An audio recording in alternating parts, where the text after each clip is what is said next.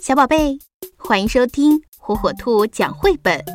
今天，火火兔要给小朋友们讲的绘本故事，名字叫《朱家故事》，作者英国安东尼·布朗文图，柯倩华译，由河北教育出版社出版。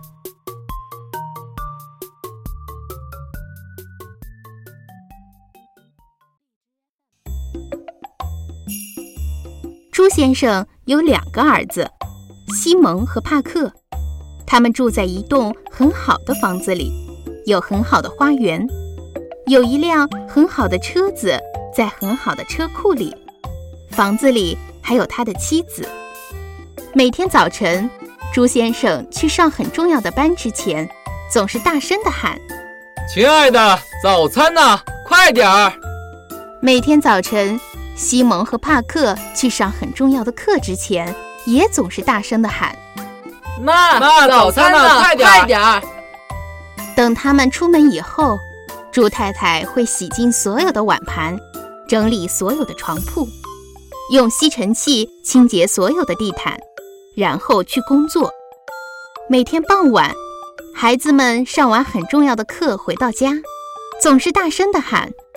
妈，晚餐呢？快点儿！每天傍晚，朱先生做完很重要的工作回到家，也总是大声的喊：“老太婆，晚餐呢？快点儿！”他们一吃完，朱太太就洗碗、洗衣服、熨衣服，再做些吃的东西。有一天傍晚，孩子们放学回到家，没有人迎接他们。朱先生下班回到家，很不高兴地问：“你们的妈妈呢？”他们到处都找不到朱太太。壁炉架上有一封信。朱先生打开信封，里面有一张纸，纸上写了四个字：“你们是猪。”我们怎么办？朱先生问两个儿子。他们只好自己做晚餐，做了好几个小时，难吃死了。第二天早晨，他们又只好自己做早餐，又做了好几个小时，可还是难吃死了。第二天白天、晚上，第三天，猪太太一直没有出现。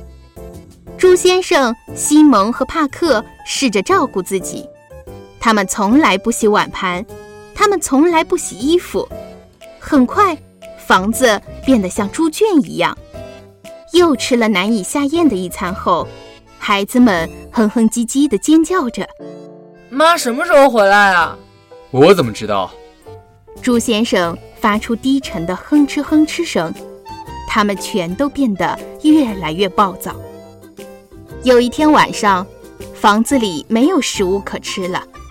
朱先生哼了哼说：“哼，我们只好到处闻一闻，找一找残渣剩菜了。”就在这时候，猪太太走了进来。